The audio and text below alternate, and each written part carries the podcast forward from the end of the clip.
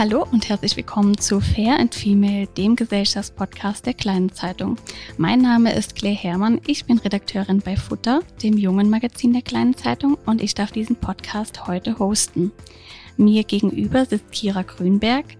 Sie ist Politikerin, ist für die EVP im Nationalrat und sie ist Buchautorin und ehemalige Stabhochspringerin, die übrigens bis heute mit 4 Metern und 45 Zentimetern den österreichischen Rekord hält. Seit einem Trainingsunfall sitzt Kira im Rollstuhl und ist im Parlament als Bereichssprecherin für Menschen mit Behinderung aktiv. Ich freue mich, dass sie sich die Zeit genommen hat und heute hier ist. Herzlich willkommen, Kira Grünberg. Hallo, danke schön. Liebe Kira, ähm, du bist 28 Jahre und sitzt seit Ende 2017 für die EVP im Nationalrat. Ähm, wenn du jetzt so ein bisschen Revue passieren lässt, was war denn so das Schlimmste und was war aber auch das Schönste, das dir in dieser Zeit widerfahren ist? Also ich würde sagen, das Schönste, ähm, was mir passiert ist, ist, dass ich überhaupt den Mut gehabt habe, in die Politik zu gehen. Also so im Nachhinein betrachtet, wüsste nicht, ob ich heutzutage irgendwie noch den Mut gehabt habe. Aber kurz nach meinem Unfall, also sagen wir zwei Jahre nach meinem Unfall, da habe ich einfach gesagt, okay, probiere einfach alles aus und schnuppe überall hinein. Und ja, bin sehr froh, dass ich damals eben so mutig war und gesagt habe, okay, ich wage den Schritt und, und probiere das mal aus. Und dass es mir so gut gefällt, das war es mir am Anfang überhaupt nicht, wenn man irgendwie einen neuen Beruf oder einen neuen Weg einschlagt. Und das Schlimmste war, glaube ich, die Erkenntnis, dass die Politik auch sehr schnelllebig sein kann. Also man ist mhm. irgendwie immer davon überzeugt, dass alles so langsam geht in der Politik. Aber eben in diesen vier Jahren, wo ich jetzt in der Politik bin, habe ich auch erlebt, dass ja in sehr kurzer Zeit sehr viel geschehen kann. Mhm. Ähm, was war so das Schönste für dich in dieser Zeit? Also du hast ja schon gesagt, ähm, einfach, dass du diesen Mut gehabt hast, diesen Schritt zu wagen. Gibt es vielleicht noch so irgendwie ein, ein super schönes Erlebnis aus dieser Zeit, was dir so in Erinnerung geblieben ist? Weil es gibt wahnsinnig viele schöne Momente, einfach an die Menschen, was man trifft, wo, man, wo ich sonst eigentlich nie die Möglichkeit gehabt hätte, wie zum Beispiel den Herrn Klitschko habe ich mal getroffen. Also es sind so auch von der Sport her irgendwie Idole und ich glaube, das ist irgendwie die Schönheit. Aber viele Menschen, wo ich in meinem täglichen ähm, Berufsalltag treffe, also der Austausch immer wieder mit denen, zu, von ihnen zu erfahren, wo der Schuh drückt, was gut läuft, wo man mhm. noch was verbessern kann, das sind eigentlich die vielen schönen Momente, die ich in der Politik sammle. Jetzt schauen wir mal gerade ein bisschen zur Politik nach Deutschland. Ähm, die deutsche Außenministerin Annalena Baerbock ähm, ist 41 Jahre alt, also äh, wohlgemerkt eine äh, erwachsene Frau und sie wird in der Öffentlichkeit immer mal wieder als Fräulein äh, bezeichnet.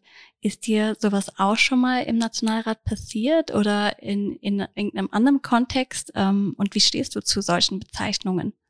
Also mir ist sowas eigentlich noch nicht passiert, also zumindest ist es mir nicht bewusst passiert. Ähm, ja, es ist schwierig. Also, ich meine, es ist eine erwachsene Frau. Ein Mann wird sowas wahrscheinlich nie passieren. Also, den würde man nie Männlein nennen. Ja. Und in der Hinsicht, ja, es ist einfach nicht mehr zeitgemäß. Also, eben, sie ist eine erwachsene Frau, sie ist Politikerin, sie weiß, was sie tut und man braucht irgendwie nicht irgendwie das Verniedlichen. Ja, die Frankfurter Allgemeine Zeitung ähm, hat 2017, also im Vorfeld zur damaligen Nationalratswahl, ähm, getitelt Gelähmte Sportlerin, eine Stabhochspringerin für Sebastian Kurz.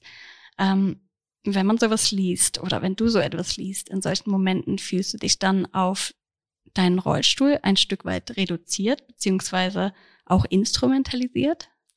Also ich fühle mich eigentlich nie auf meinen Rollstuhl reduziert, weil der Rollstuhl einfach ein Teil meines Lebens ist. Also ohne meinen Rollstuhl könnte ich mich nicht fortbewegen, könnte nirgends hingehen. Also es ist für mich überhaupt nichts Schlechtes. Also es ist so wie ein Mensch halt Schuhe anzieht, um irgendwie aus der Haustür zu gehen, so sitze ich halt im Rollstuhl, um mich fortbewegen zu können. Also ähm, tue ich das eigentlich nie irgendwie mit negativen Aspekten irgendwie vergleichen oder so.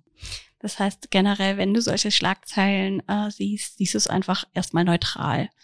Genau, und ich glaube, Schlagzeilen sind halt immer dafür da, dass die Menschen den Artikel dann lesen und sollen es spannend machen. Ja, es gibt vielleicht bessere Schlagzeilen oder schönere oder die was vielleicht jetzt nicht eben den Menschen auf die Behinderung reduzieren, aber eben, also die Behinderung ist ein Teil meines Lebens und die ist einfach da, die will ich auch gar nicht verstecken oder kann ich ja gar nicht verstecken. Ähm, das führt uns so ein bisschen zur nächsten Frage. Ähm, auch wenn du jetzt in der öffentlichen Wahrnehmung äh, mittlerweile auch als Politikerin wahrgenommen wirst, ähm, gerade in der medialen Berichterstattung, ähm, wird aber doch immer wieder so ein bisschen das Bild als Stabhochspringerin nachgezeichnet, die eben dann ähm, durch den schweren Tra Trainingsunfall ähm, ja ein Stück weit ihre Pläne durchkreuzt bekommen hat.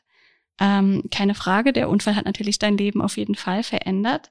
Ähm, aber wenn man jetzt mal so ein bisschen davon absieht, ähm, wer ist die Person Kira Grünberg denn eigentlich so abseits von der ehemaligen Stabhochspringerin und auch abseits von jetzt eben der Politikerin? Also genau das, was gerade aufgezählt worden ist, das bin ich. Also das ist alles meine Geschichte, das sind alles die Erfahrungen, was ich in meinem Leben gesammelt habe. Und das macht mir aus. Also ohne den Stabhochsprung, ohne die Leichtathletik, ohne den Sport, den ich getrieben hätte, wäre ich bestimmt nicht so selbstbewusst. Also ich war früher als Mädchen eher ein bisschen schüchtern, wo ich mhm. jünger war. Und der Sport hat mir extrem selbstbewusst gemacht und hat mir irgendwie auch, ja, nach vorne blicken lassen, ja, den Ehrgeiz irgendwie ähm, gestärkt. Und der Unfall hat natürlich auch viel mit mir gemacht. Also er hat mich gelassener gemacht. Ich war als Sportlerin nicht so gelassen. Ich war eher immer auf Trab irgendwie. Und ja, also ich glaube, jeden Punkt, den man irgendwie im Leben so abschreitet, der verändert einen. Hoffentlich meistens zum Positiven. Natürlich, ähm, manchmal auch kann es in die andere Richtung gehen.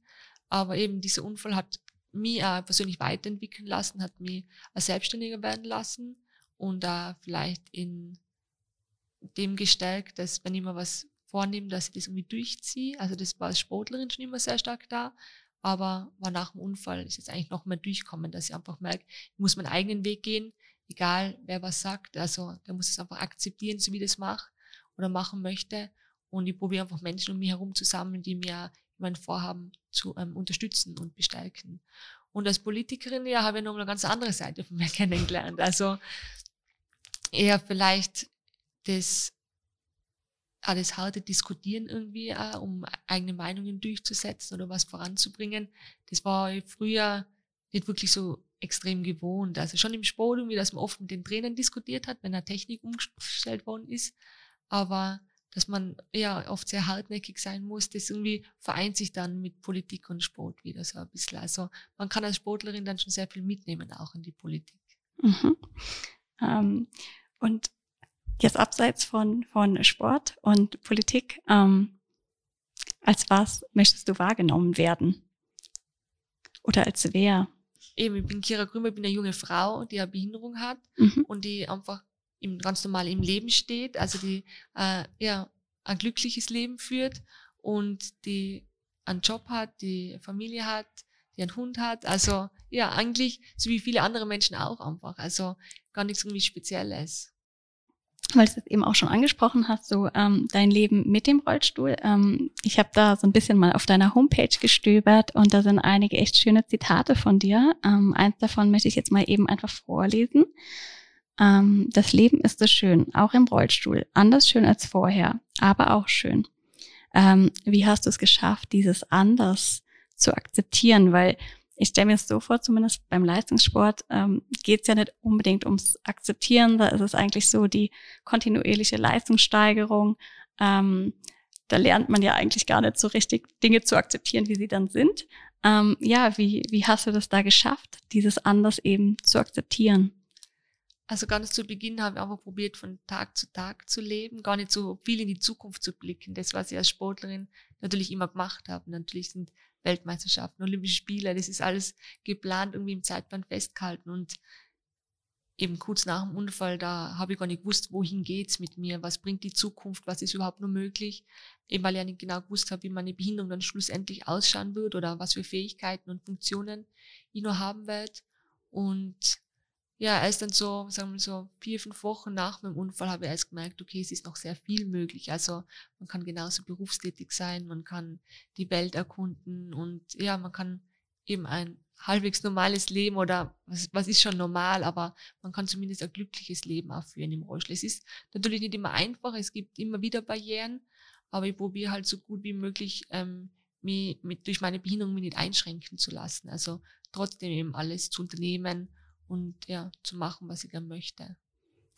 Waren die ersten Wochen, ähm, also nach deinem Unfall, ähm, waren wahrscheinlich schon relativ hart, weil es dann halt so dieses krasse von ähm, jetzt war ich gerade Leistungssportlerin und im nächsten Moment kann ich mich eigentlich nicht mehr bewegen.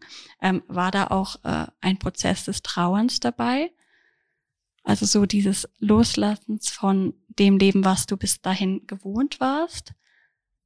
Also kann irgendwie, es ist irgendwie ganz eine schwierige Phase gewesen, weil mir ist es irgendwie nie wirklich schlecht gegangen. Also ich habe zum Glück auch keine Schmerzen gehabt, ich war immer sehr gut umsorgt. Ähm, und mir war sofort klar, dass ich nie wieder Stab hochspringen werde können. Also das war mir sofort bewusst. Aber es war irgendwie gar nicht so viel Trauer oder Wehmut, sondern einfach auch die Dankbarkeit, dass ich das alles erreichen habe dürfen, dass ich so viel von der Welt gesehen habe, dass ich so viele Menschen kennengelernt habe. Ja, dass ich einfach eine total schöne Zeit im Sport gehabt habe.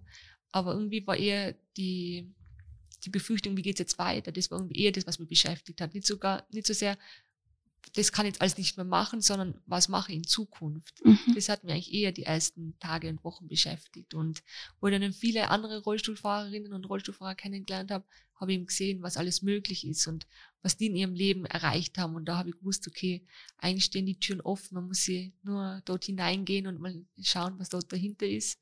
Und ja, das haben wir dann auch vorgenommen, einfach mutig zu sein, viele Dinge auszuprobieren, zu schauen, was einem gefällt oder was mir gefällt und wo meine Stärken jetzt vielleicht abseits des Sports dann eben auch sind.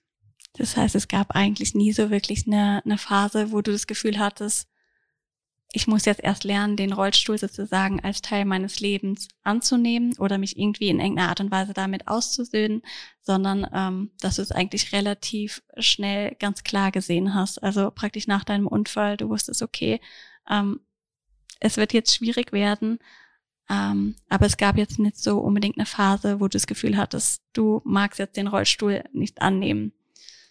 Also ich bin da so hineingewachsen eigentlich von Tag zu Tag. Mhm. Also ich bin die ersten Tage und Wochen ähm, nur im Bett liegen eigentlich hauptsächlich und dann erst in der Reha langsam in einen Rollstuhl gesetzt worden, einen Rollstuhl, wo ich am Anfang nicht selber fahren habe können, wo ich Unterstützung gebraucht habe und ja, es hat eine lange Zeit gedauert, bis ich eben auch in einem Rollstuhl, in so einem sportlichen Rollstuhl wie, wie heute sitze, eben sitzen kann und den selber bedienen kann oder fahren kann. Und mir war es schon ganz wichtig, also ich war glaube ich auch nicht von den wenigen in der Reha, der war es ganz wichtig, wie der Rollstuhl ausschaut, weil ich sage, okay, ich möchte mich in der Früh eigentlich gerne in den Rollstuhl setzen, weil da bin ich den ganzen Tag drin, obwohl ich ihn vielleicht gar nicht so aktiv so selber sehe, aber mir ist es extrem wichtig, dass eine gute Haltung im Rollstuhl habe, dass er, dass er eben schön ausschaut, also dass, ja, dass er sportlich ist. Also das ist mir generell wichtig. Also das hat sich ja nicht verändert durch den Unfall irgendwie, dass man sich als Frau irgendwie gerne mal herrichtet oder so. Ja. Aber die eigentliche Phase so des Akzeptierens war eigentlich eher mit meinem Körper, weil der sich einfach ähm, von seiner Funktion halt total verändert hat. Ich habe früher als Stabhochspringerin jeden Muskeln ansteuern können und das ist alles nicht mehr möglich gewesen. Und da habe ich mir erst mit meinem Körper wieder versöhnen müssen und ihn also akzeptieren müssen, wie er jetzt eben ist, dass eben großen Teile nicht mehr bewegen kann und dass ich eben auch größten Teil meine, meines Körpers nicht mehr spüre.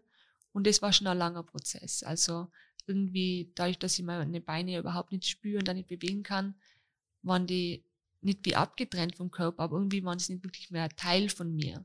Und da habe ich sehr lange gebraucht, mich wieder mit denen anzufreunden und da froh zu sein, dass sie nur da sind. Also das war eigentlich die längere Phase, aber mittlerweile bin ich ganz im Reinen mit meinem Körper und bin auch stolz auf das, was er alles leistet Tag für Tag. Also das ist nicht selbstverständlich. Ja, ja, das ist auf jeden Fall ein super wichtiger Aspekt. Ähm, generell so die die Akzeptanz von dem eigenen Körper, dann auch noch eben, wann er sich oder wenn er sich dann verändert hat. Ähm, wie lange hat das so gebraucht? Äh, ich würde sagen, also es hat schon so drei, vier Monate gebraucht, bis irgendwie wirklich ganz im Reinen wieder mit meinem Körper war. Also ich war früher sportlich, ich war trainiert und das war es auf einmal dann nicht mehr. Ich habe viel Gewicht verloren, war ja, ja sehr dünn dann eine Zeit lang und ja, das waren alles Dinge, mit denen ich erst klarkommen habe halt müssen. Und eben gerade eben das Verhältnis zu meinen Beinen, das war am Anfang schon ja nicht mehr vorhanden so gesehen. Und ja, ich habe die dann halt auch einfach berührt und geschaut, okay, wie fühlt sich das an? Und habe dann immer wieder mehr Verbindung aufgebaut. Und ja, mittlerweile bin ich froh, dass mein Körper eben so viel leistet, wie er noch leisten kann. Du machst auch sehr viel äh, Übungen, oder? Also wie sieht so eigentlich dein täglicher äh, Ablauf aus? Hast du irgendwie eine Routine, die du befolgst?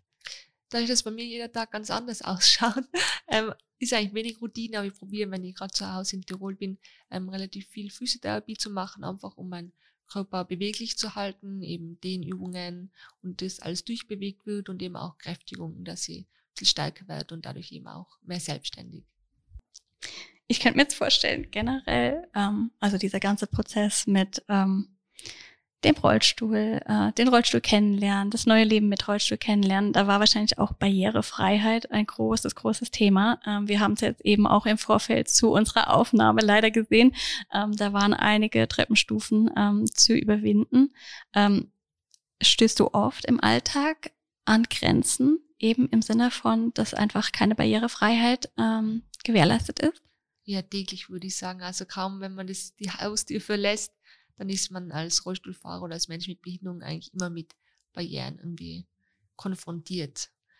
Ist die Frage, ob man dann eben sagt, es ist eine Grenze oder ähm, mit Unterstützung ist es möglich, aber natürlich wäre es wünschenswert, wenn es keine Barrieren geben würde, wenn komplette Barrierefreiheit herrschen würde und ich nirgends Unterstützung bräuchten würde. Also das, dieses Ziel, das wird wahrscheinlich nie möglich sein, aber es ist sehr wichtig, dass viel mehr barrierefrei wird, weil so wir uns einfach viel freier bewegen können als Menschen mit Behinderungen.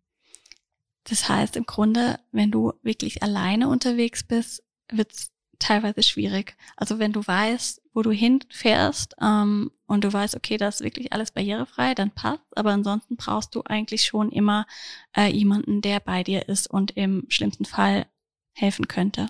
Genau, also ich habe eigentlich fast immer wen dabei. Also es ist ganz selten, dass ich wirklich alleine unterwegs bin. Aber ja, also wenn, dann müsste wirklich alles gut geplant sein. Also wenn ich zum Beispiel eine Freundin besuchen gehe oder so und ich weiß, bei der ist alles barrierefrei, dann, dann passt das natürlich. Aber sonst, wenn man irgendwie gerade in die Stadt fährt und eben gerade Kopfsteinpflaster oder so, ist schrecklich für einen Rollstuhlfahrer. Und ja, das, da ist dann schon Unterstützung immer ganz gut. Wie ist es im Nationalrat? Ist dort alles barrierefrei? Also, also gibt es da Probleme? Wir sind ja gerade im Ausweisquartier, also wir sind ja. zurzeit in der Hofburg.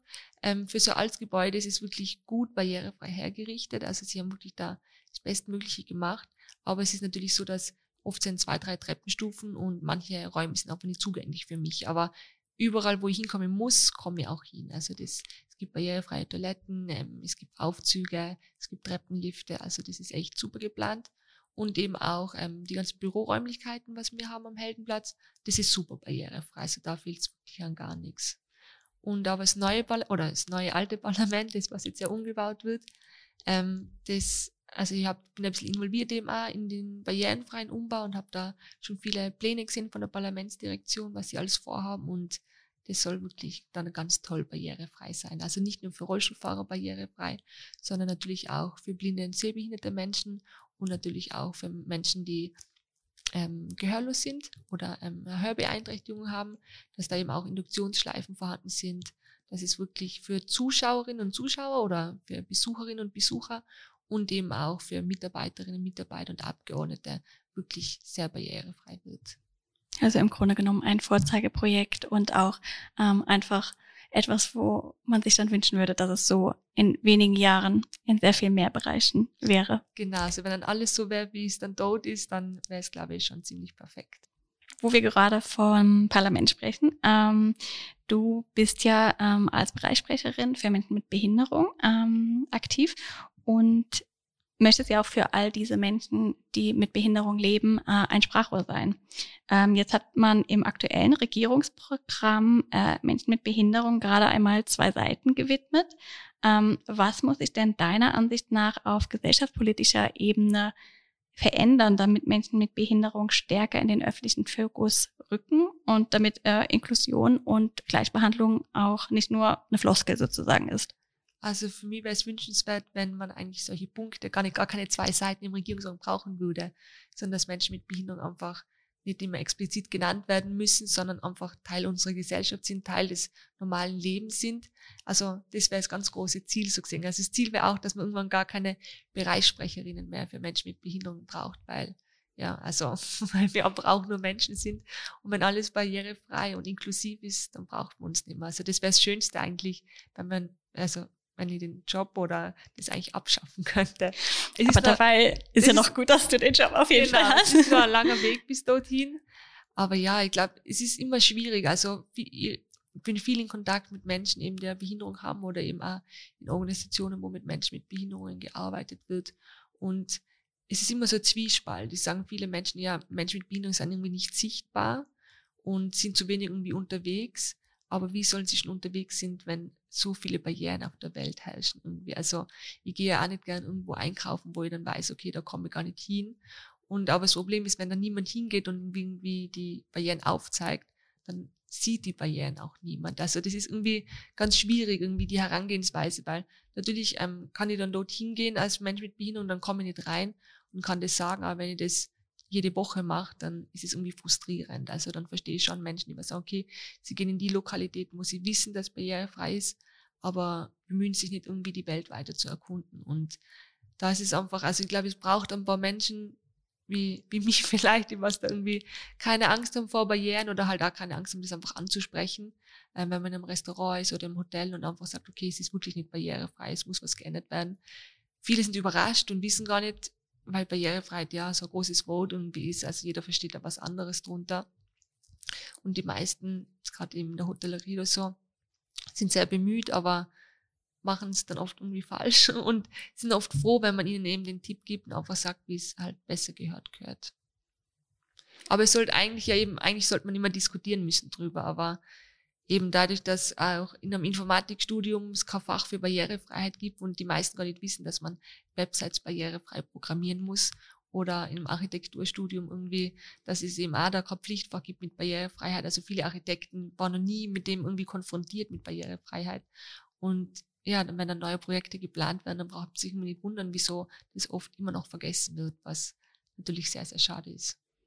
Das heißt, im Grunde wäre es äh, einfach wichtig, da den Blick von allen äh, zu sensibilisieren drauf. Ähm, das führt uns jetzt so, oder führt mich jetzt ein bisschen zu meiner nächsten Frage. Ähm, was kann denn jeder Einzelne von uns tun, ähm, um dazu beizutragen, dass Inklusion von Menschen mit Behinderungen in der Gesellschaft besser funktioniert, als es jetzt gerade der Fall ist? Also zuerst einmal würde ich auf jeden Fall sagen, mit offenen Augen durch die Welt gehen. Also einfach irgendwie, glaube, meisten Menschen fällt oft gar nicht irgendwie auf, dass dass es so viele Menschen mit Behinderung gibt überhaupt auf der Welt oder gerade auch in Österreich. Und ähm, dass man dann vielleicht da offener durch die Stadt geht und man sieht, okay, da ist eine Stufe, da kommt vielleicht der Rollstuhlfahrer nicht zurecht oder oft eben auch das taktile Leitsystem für Blinde, die was mit einem Blindenstock gehen, einfach mitten in der Straße irgendwo aufhört oder so. Also das fällt die meisten Menschen gar nicht auf. Manche denken sowieso, das ist irgendwie fürs Abwasser gedacht oder so, so eine Regenrinne, aber eben ist ein taktiles Leitsystem, wo eben blinde Menschen mit ihrem ähm, Blindenstock dann eben den Weg auch entlang gehen können ohne Hilfe. Und oft führen die einfach in, in Wände rein und gar nicht zu einer Tür. Also das ist oft furchtbar. Oder jetzt allein gerade in Wien angesprochen, die, die Elektroscooter stehen oft mitten eben im Weg, wo dann eben gerade eben, eben gerade auf dem taktilen Leitsystem, was im Weg ist.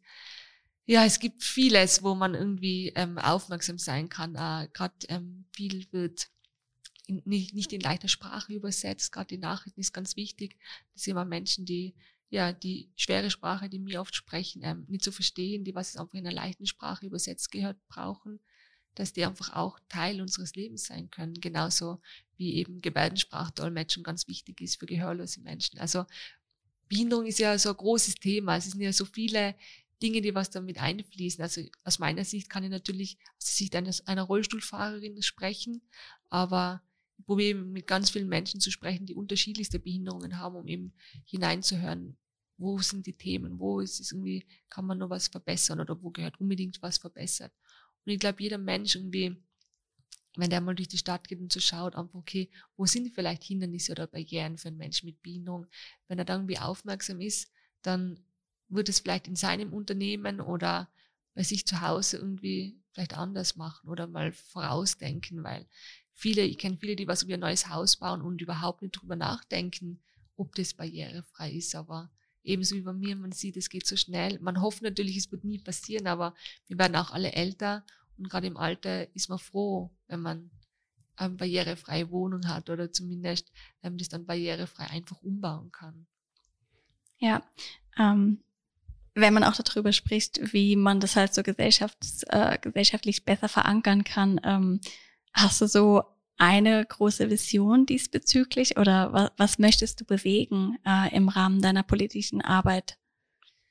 ja, dass Menschen mit Behinderung einfach ein ganz normaler Teil der Gesellschaft sind. Also, dass, dass man nicht mehr ausgeschlossen sind. Das sind wir manchmal, wir einfach in, bei vielen Dingen einfach nicht dabei sein können, weil eben Barrieren noch herrschen. Ich glaube, es fängt an schon im Kindesalter, dass eben Kinder mit und ohne Behinderung zusammen in den Kindergarten gehen, zusammen in die Schule gehen. Also, gerade Kinder, die was mit Kindern mit Behinderung aufwachsen, die sehen das viel gelassener oder die unterscheiden dann nicht, hat der Behinderung, hat der keine Behinderung. Das ist einfach ein Freund oder eine Freundin. Und das ist dann auch später im Berufsleben dann natürlich so, wenn der dann irgendwie ein Unternehmen hat oder ähm, in der Personalabteilung ähm, arbeitet und Menschen einstellt, dann interessiert es den nicht, ob der Mensch eine Behinderung hat oder keine Behinderung hat, weil der ist mit dem groß geworden. Der sieht einfach den Menschen und die Fähigkeiten von den Menschen und entscheidet deshalb, ob die Person geeignet ist fürs Unternehmen oder nicht. Und das ist auch eben, wenn ich ein Hotel habe oder ein Gasthaus und ich natürlich alle Menschen bei mir willkommen heißen will, dann baue ich das so oder baue das so um, dass eben alle Menschen auch bei mir eben ähm, reinkommen. Also ich glaube, wenn man von Grund auf eben mit dem aufwächst und eben das miterlebt, was es für Barrieren gibt, dann also ist fürs spätere Leben eine totale Bereicherung. Mhm. Also gerade am Start äh, deiner ähm, deiner politischen Tätigkeit hast du ja sehr viel Kritik auch einstecken müssen. Ähm, Hast du generell das Gefühl als Person des öffentlichen Lebens und dann natürlich in Kombination eben damit, dass du auch dann noch ähm, Quereinsteigerin warst, ähm, dass du äh, umso heftigere Kritik einstecken musstest als vielleicht jemand anderes? Also es war am Anfang natürlich nicht einfach. Also es war eben zuerst den Mut aufgebracht, diesen Schritt zu gehen und dann gleich mit so einer Kritik konfrontiert zu sein, war echt schwierig. Also da haben wir schon gedacht, wow, war das wirklich die richtige Entscheidung? Aber ja, es war schade, dass man mir einfach nicht irgendwie ein bisschen Zeit gegeben habe, um mich da irgendwie einzulernen und gleich von vornherein gemeint hat, ja, das irgendwie, das kann sie nicht und wieso soll die das jetzt können? Und es war aus der Bienen-Community auch ein bisschen schwierig am Anfang, weil sie gesagt haben, okay, ich habe die Behinderung erst seit einer kurzen Zeit und ich weiß ja gar nicht, was das bedeutet, eine Behinderung zu haben. Und das ist mir irgendwie abgesprochen worden, dass es irgendwie, ja, dass es zu kurz ist.